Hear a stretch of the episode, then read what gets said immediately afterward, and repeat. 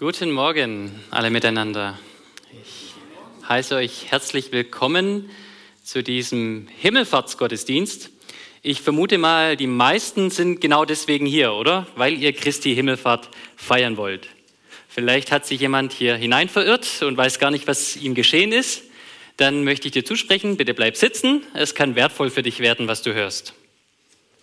Ich weiß nicht, was ihr mit einem Feiertag verbindet, Festtag. Ich für meinen Teil assoziiere dazu eigentlich immer Freude. Jetzt weiß ich aber nicht so ganz, äh, Freude und Himmelfahrt, passt das zusammen? Es ist ziemlich offensichtlich, dass Weihnachten ein Fest der Freude ist, oder? Ich meine, wir feiern, dass der Heiland in diese Welt kam und Licht in unsere Finsternis gebracht hat. Es ist auch ziemlich offensichtlich, dass Ostern ein Festtag ist, denn da ist Jesus für uns gestorben am Kreuz und hat unser Heil erwirkt, hat für uns bezahlt, was wir selbst nicht zahlen können. Auch das ist ein Fest. Aber was feiern wir an Himmelfahrt? Dass unser Heiland uns körperlich wieder verlassen hat? Klingt das nach einer Freude? Ich glaube ja. Ich bin mir ziemlich sicher, ja, ich bin der festen Überzeugung, ja, Heute feiern wir ein Fest der Freude. Und ich habe einen Bibeltext ausgesucht, der uns genau diese Botschaft vermitteln will. Es ist ein Freudenfest, dass Jesus in seiner körperlichen Präsenz von uns gegangen ist. Und ich möchte euch bitten, dass ihr mal, wer eine Bibel zur Hand hat, das Johannesevangelium aufschlägt. Matthias hat es schon angekündigt.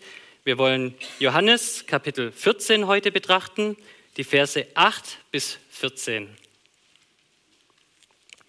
Johannes Kapitel 14, das ist in den ausliegenden Bibeln die Seite 126 rechts unten. Johannes 14, die Verse 8 bis 14. Da heißt es, da spricht zu ihm Philippus. Herr, zeige uns den Vater und es genügt uns. Jesus spricht zu ihm, so lange bin ich bei euch und du kennst mich nicht, Philippus. Wer mich sieht, der sieht den Vater. Wie sprichst du dann, zeig uns den Vater? Glaubst du nicht, dass ich im Vater bin und der Vater in mir? Die Worte, die ich zu euch rede, die rede ich nicht von mir selbst aus. Und der Vater, der in mir wohnt, der tut seine Werke. Glaubt mir, dass ich im Vater bin und der Vater in mir. Wenn nicht, so glaubt doch um der Werke willen. Wahrlich, wahrlich, ich sage euch, wer an mich glaubt, der wird die Werke tun, die ich tue und er wird noch größere als diese tun, denn ich gehe zum Vater. Und was ihr bitten werdet in meinem Namen, das will ich tun, damit der Vater verherrlicht werde im Sohn. Was ihr mich bittet, was ihr mich bitten werdet in meinem Namen, das will ich tun. Und großer Gott, ich möchte dich bitten, dass du uns heute Wunder schauen lässt in deinem Wort. Amen. Zu unserem Kontext. Die Worte, die wir gerade gelesen haben, die hat Jesus gesagt, als er im Obergemach mit den Jüngern war, am Abend des letzten Passas. Wir wissen, zuvor ist die Fußwaschung geschehen.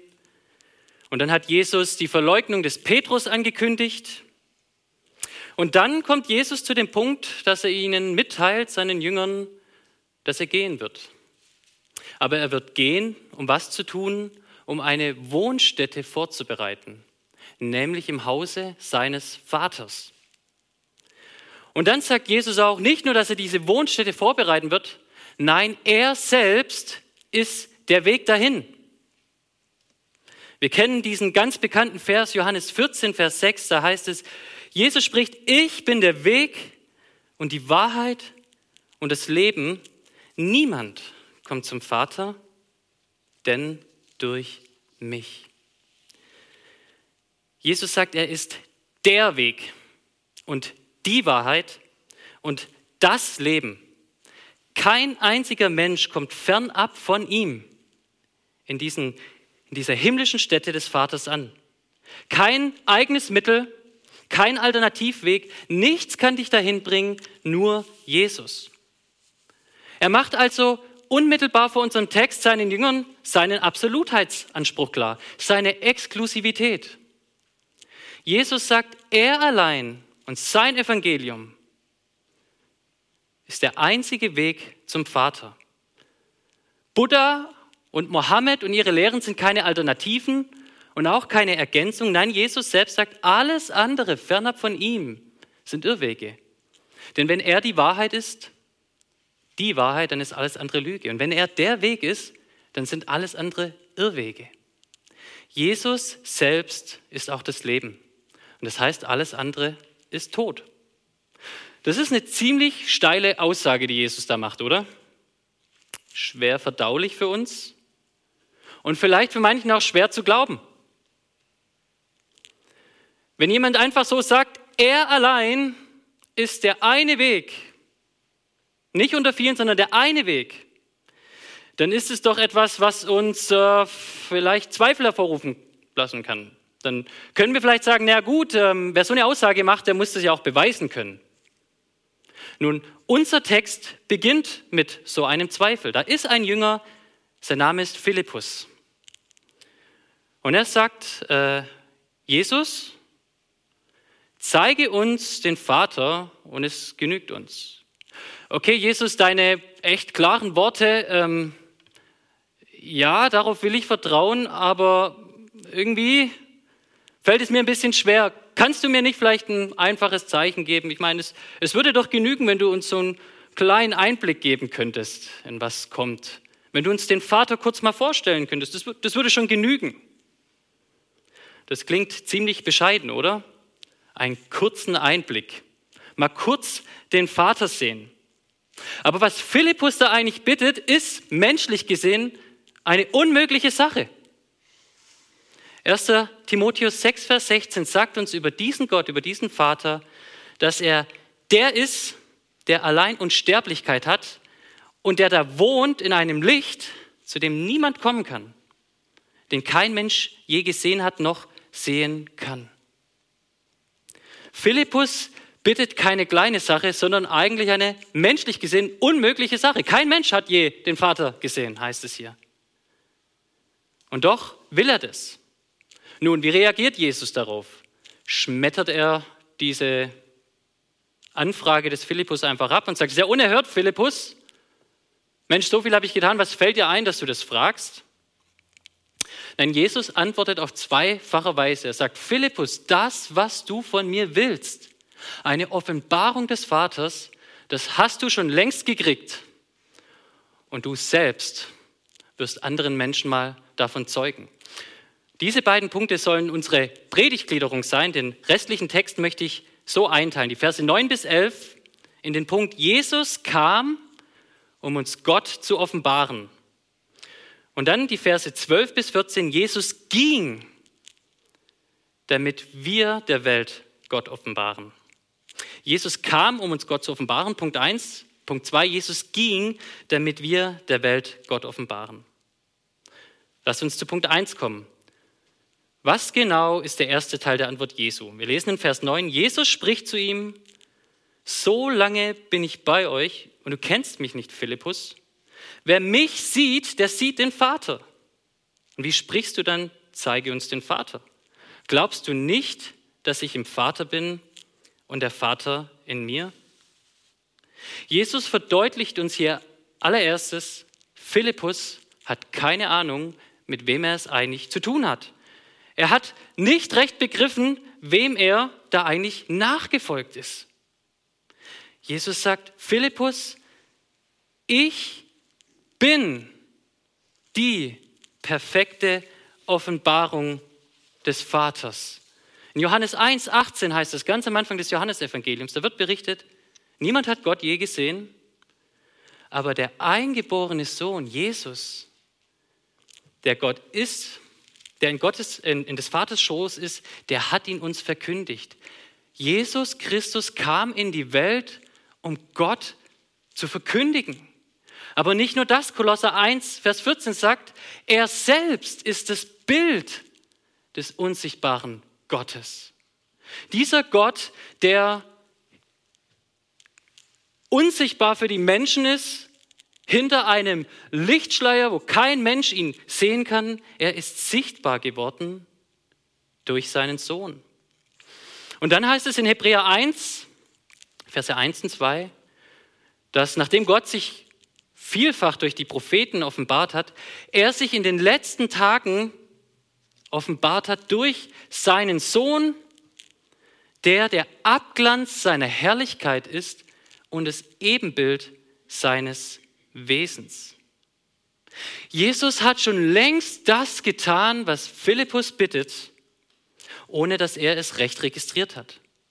Warum? Denn Jesus selbst ist der Abglanz der Herrlichkeit Gottes. Er ist das Ebenbild, der Abdruck seines Wesens. Alles, was Jesus tut, widerspiegelt seinen Vater.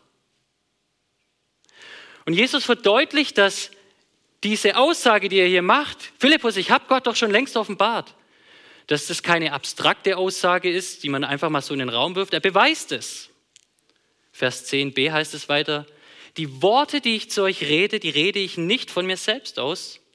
Und der Vater, der in mir wohnt, der tut seine Werke.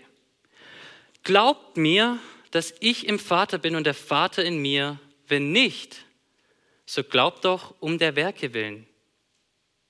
Jesus ist die Offenbarung Gottes und er beweist es a durch seine Reden, durch seine Worte und b durch die Werke, die der Vater durch ihn tut. Ich glaube, es ist nicht schwer zu erraten, was Jesus mit seinen Worten meint. Wir lesen immer wieder im Neuen Testament von den vollmächtigen Predigen Jesu. In Matthäus 7 heißt es einmal, dass Jesus die ganze Volksmenge entsetzt hat mit seiner Lehre und dass die Schriftgelehrten ihm nicht widersprechen konnten. Aber seine Worte sind nicht nur vollmächtig, sie sind auch rein, makellos, fehlerlos. Wir lesen davon, dass Gott ein Gott ist, der nicht lügen kann. Niemals ist eine Lüge aus seinem Mund gekommen. Im Gegensatz heißt es, dass wir alle, jeder Mensch, ein Lügner ist.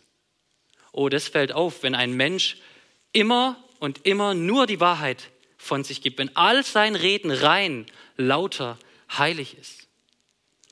Christus hat Gott offenbart durch sein Reden, durch seine Worte. Das ist ziemlich klar. Aber er hat seinen Vater auch offenbart durch die Werke. Nun, was meint Werke? Und ich denke, dieser Begriff ist nicht mehr ganz so klar wie Worte. Denn wenn wir ins Johannesevangelium schauen, dann sehen wir, dass dieser Begriff auf ganz verschiedene Art und Weise gebraucht werden. In Johannes 8, 39 wird uns mal aufgezeigt, da spricht Jesus zu den Israeliten und er sagt, ihr seid Kinder des Teufels, weil ihr die Werke eures Vaters tut. Wenn ihr die Kinder Abrahams wäret, dann würdet ihr glauben, wie Abraham geglaubt hat, und würdet mir nachfolgen, gerecht wandeln, wie Abraham versucht hat, gerecht zu wandeln. Wir sehen also in Johannes 8, 39 meint Werke sowas wie das moralische Auftreten, das Leben, das Glauben und das Nichtglauben, das in Gerechtigkeit wandeln oder aus dem Unglauben entspringend in der Gottlosigkeit zu wandeln. Und dann heißt es in Johannes 7, 21, da redet Jesus im Zusammenhang von einem Heilungswunder von Werken.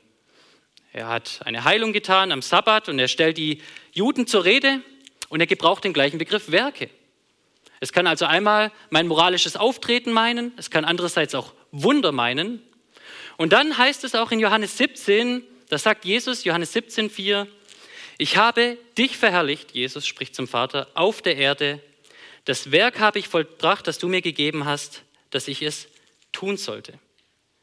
Da spricht Jesus quasi von seinem ganzen Lebenswerk, von seinem Auftrag, der Grund, warum er gekommen ist. Es ist weit mehr als einfach nur eine einzelne gute Tat oder ein einzelnes gutes Wunder. Nun, der Begriff Werke kann also ganz Verschiedenes meinen. Was meint Jesus jetzt hiermit, dass die Werke, die er tut, Gott offenbaren. Nun, er sagt uns nicht genau, ob er eine spezielle Auslegung oder einen speziellen Gebrauch dieses Begriffes da verwendet. Es heißt letztendlich nur Werke. Aber ich glaube, es ist auch gar nicht das Zentrale, deuten zu können, welche dieser drei Aspekte oder ob die Fülle dieser drei Aspekte gemeint ist. Denn diese Werke, die zielen auf etwas ganz Besonderes ab und das ist viel wichtiger. Vers 11, da heißt es, Glaubt mir, dass ich im Vater bin und der Vater in mir. Wenn nicht, so glaubt doch um der Werke willen. Was auch immer diese Werke sind, von denen Jesus spricht, sie haben ein Ziel. Glauben. Das heißt, sie sind sozusagen Pfeile, die auf Gott zeigen sollen. Sie sollen bewusst machen, das ist der Vater. Und ich bin vom Vater gesandt, weil ich das oder jenes tue.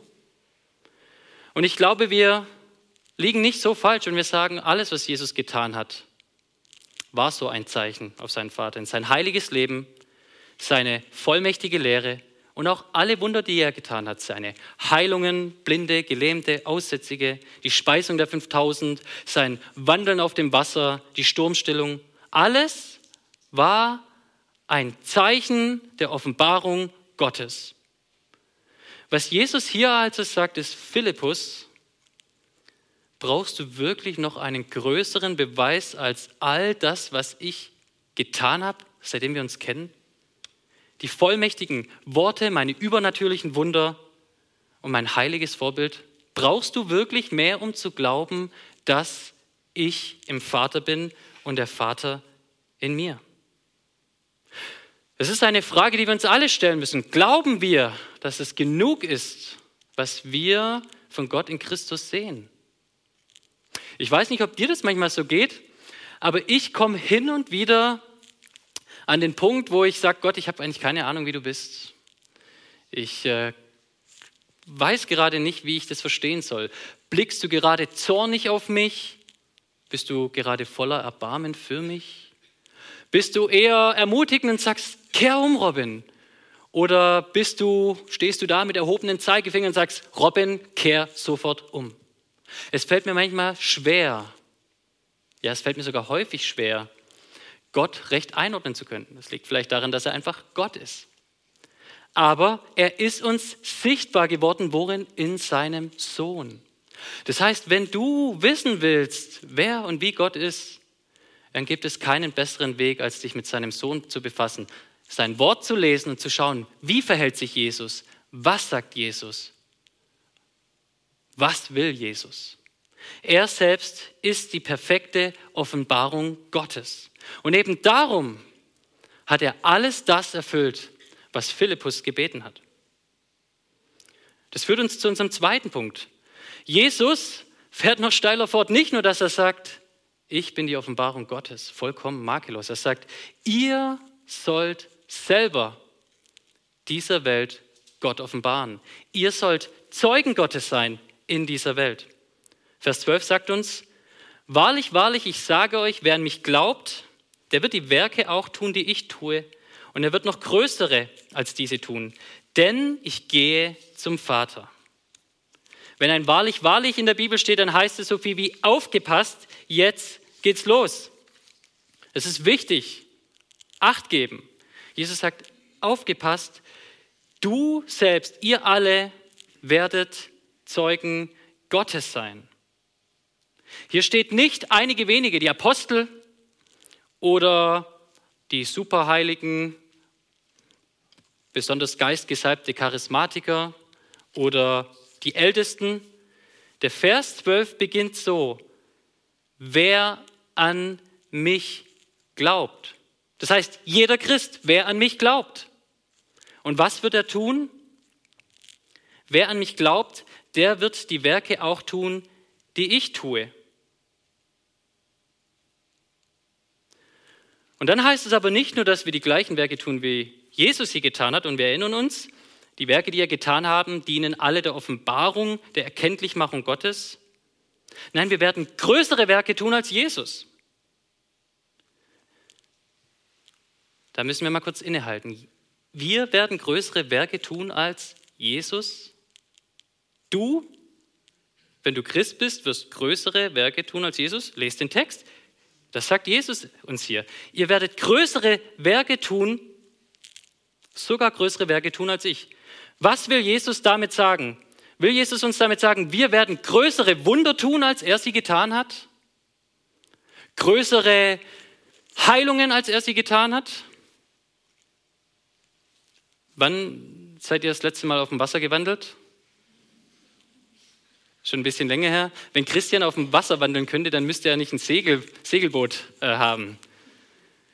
Und ähm, wann hast du das letzte Mal einen Aussätzigen geheilt? Schon ein bisschen länger her, oder? Und wann hast du das letzte Mal 5000 Menschen gespeist mit fünf Broten und zwei Fischen? Wann hast du das letzte Mal Wasser in Wein verwandelt? Ihr Lieben, nochmal, hier heißt es, jeder, der glaubt, wird die Werke tun, die Jesus getan hat und größere. Jeder, der glaubt. Wenn Christus hier meint, jeder, der glaubt, tut größere Wunder, wie ich, wie ich sie getan habe, dann gibt es keine Christen, dann gab es nie Christen. Denn keiner von uns ist auf dem Wasser gewandelt. Keiner hat all diese Dinge getan, die er getan hat. Keiner hat so vollkommen Menschen geheilt und dies alles. Und ein weiterer Beweis dafür ist, Paulus selbst sagt in 1. Korinther 12, da spricht er von dem Leib, der die Gemeinde ist, mit den vielen Gliedern, die verschiedene Gaben haben. Er sagt, und Gott hat in der Gemeinde eingesetzt, erstens Apostel, zweitens Propheten, drittens Lehrer und dann Wundertäter. Dann gab er Gaben zum Gesundmachen, zu helfen, zu leiten und mancherlei Sprachenrede. Jetzt gibt Paulus selbst die Antwort. Wenn wir also quasi alle Wunder tun müssten, um wirklich Christen zu sein, ähm, sind denn alle Apostel, sind alle Propheten, sind alle Lehrer, sind alle Wundertäter? Ja, offensichtlich nein. Vers 30 sagt weiter, haben alle die Gaben, gesund zu machen? Nein. Reden alle in Sprachen? Nein. Können alle auslegen? Nein. Gott gibt Menschen mit verschiedenen Begabungen. Und wenn Jesus hier meinen würde, dass wir größere Wunder tun würden als er, dann wären wir alle verloren. Es kann also offensichtlich nicht das meinen, dass wir größere Heilungen oder sonst irgendwas tun. Was also dann meint Jesus damit, dass wir größere Werke tun als er? Und ich glaube, die Begründung steckt im gleichen Vers. Schaut mal die zweite Hälfte von Vers 12 an. Derjenige, der glaubt, er wird noch größere Werke tun als diese. Warum? Denn, das ist eine Begründung, weil ich zum Vater gehe. Denn ich gehe zum Vater. Die größeren Werke sind also verbunden mit dem, was nach der Himmelfahrt geschehen soll. Und da merken wir, das hat etwas damit zu tun, warum Himmelfahrt ein Fest der Freude ist. Nun, was ist denn mit der Himmelfahrt verbunden? In Kapitel 16, die Verse 7 und 8 sagt uns Jesus die Antwort. Da heißt es, Jesus spricht, ich sage euch die Wahrheit, es ist gut für mich, äh, für euch, dass ich weggehe. Es ist gut, denn wenn ich nicht weggehe, kommt der Tröster nicht zu euch. Wenn ich aber gehe, will ich ihn zu euch senden. Der Himmelfahrt Christi folgt die Sendung des Trösters. Ihr Lieben, das ist der Heilige Geist. Jesus bezieht sich hier auf das Pfingstwunder, was kurz danach geschehen sollte. Die Ausgießung des Geistes Gottes auf alles Fleisch, wie der Prophet Joel sagt. Und was wird dieser Geist tun, wenn er gekommen ist? Vers 8. Und wenn er kommt, wird er die Welt, wird er der Welt die Augen auftun über die Sünde und über die Gerechtigkeit und über das Gericht. Die größeren Werke werden dann geschehen, wenn der Geist auf die Gemeinde gekommen ist. Und was passiert, wenn der Geist auf die Gemeinde gekommen ist? Er wird die Welt von ihren Sünden überführen, heißt es hier. Die größeren Werke haben also unmittelbar was mit dem Heil und der Errettung zu tun. Aber wie wirkt sich das praktisch aus? Jesus selbst hat doch auch Menschen zum Heil geführt. Ja, Jesus hat Menschen zum Glauben gebracht, immer wieder durch seine Lehren. Aber Jesus hat das Ganze in einem sehr begrenzten Rahmen getan. Jesus war wo unterwegs? In Israel. Matthäus 15, 24 sagt uns, Jesus, als er da war, war zu den verlorenen Schafen des Hauses Israels gesandt. Nach der Himmelfahrt aber sendet Jesus seine Gemeinde aus. Wohin? Nur nach Israel? Nein, er sendet seine Gemeinde aus in der Kraft des Heiligen Geistes, wenn er gekommen ist, Zeugen zu sein in Jerusalem, in Judäa, Samarien und bis ans ganze Ende der Erde. Was Jesus hier meint mit größeren Werken ist nicht größere Heilungswunder, sondern die Ausbreitung dessen Werk, was er begonnen hat, auf der ganzen Erde. Vor seiner Himmelfahrt oder bei seiner Himmelfahrt waren 120 Leute bei Jesus. Kurz darauf die erste Pfingstpredigt des Petrus. Wisst ihr, wie viele Leute zum Glauben gekommen sind? 3000 auf einen Streich.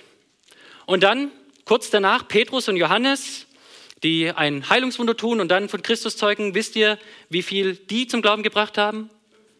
5000, ja. Und es zieht sich sofort in der Apostelgeschichte. In Apostelgeschichte 14 lesen wir dann, dass sogar in Kleinasien, in der Türkei Menschen zum Glauben kommen. Und dann Apostelgeschichte 17 in Griechenland. Und dann Apostelgeschichte 28 sogar Rom, das quasi Ende der Erde damals.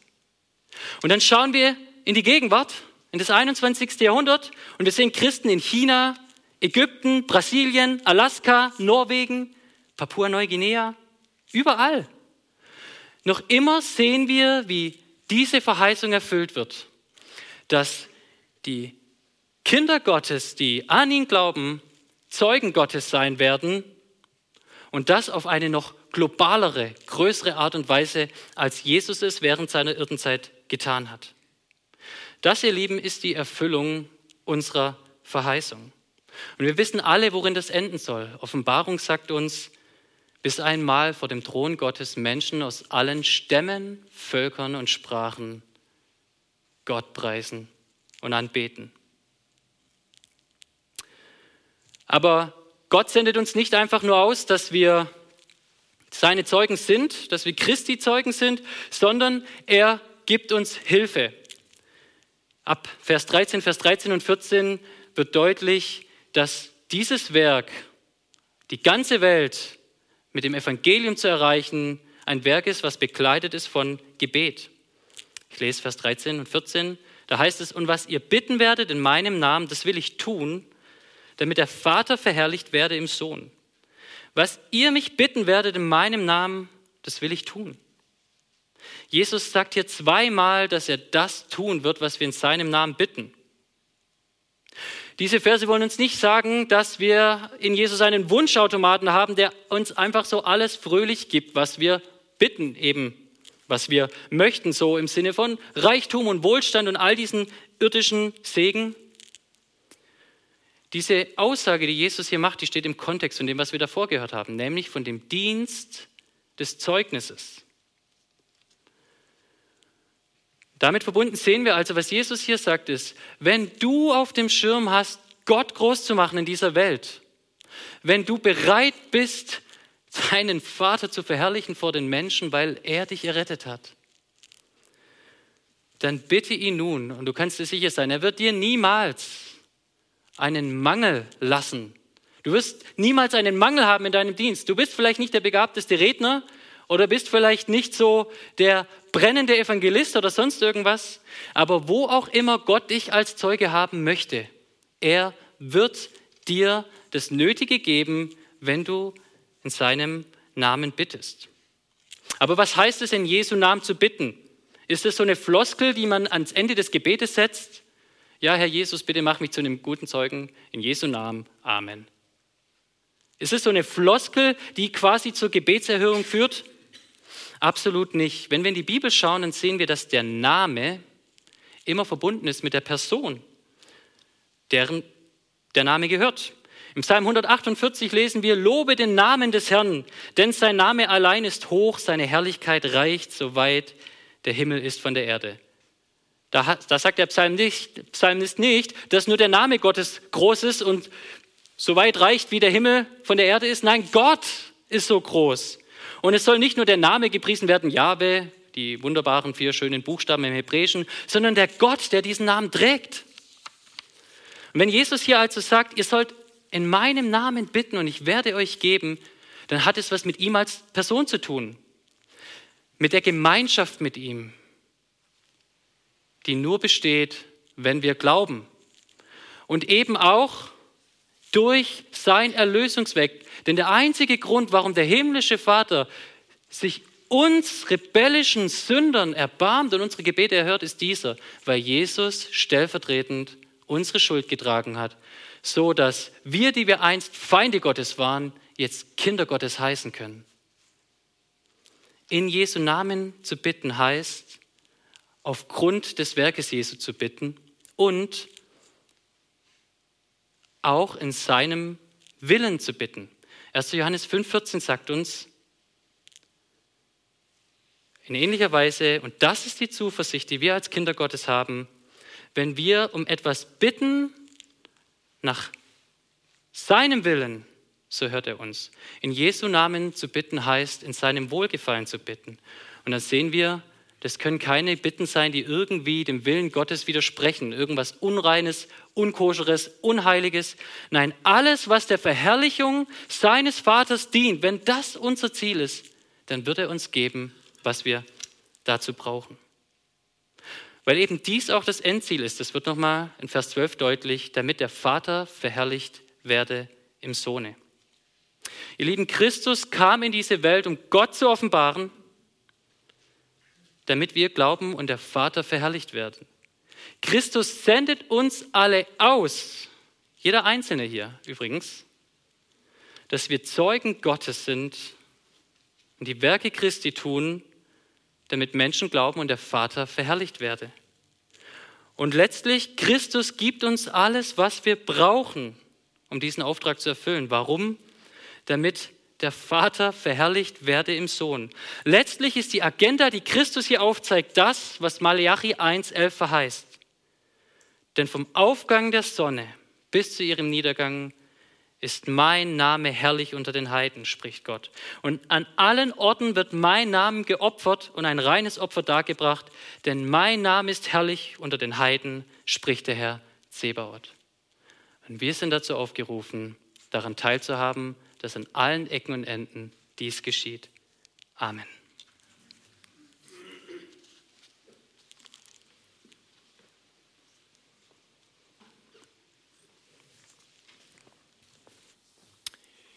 Wir wollen zum Abschluss dieses Gottesdienstes